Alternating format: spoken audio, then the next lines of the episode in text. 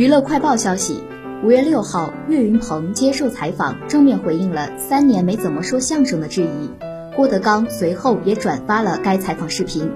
视频中，岳云鹏主动提到自己已经三年没怎么演出了，但是自己并没有停下脚步，而是要更加努力。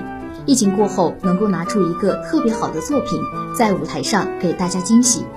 岳云鹏认为，有机会能够把握，前提是自己要努力，没有别的捷径。年轻的朋友就是要努力，准没错。然后你不断的努力，疯狂的努力，你就发现很有意思。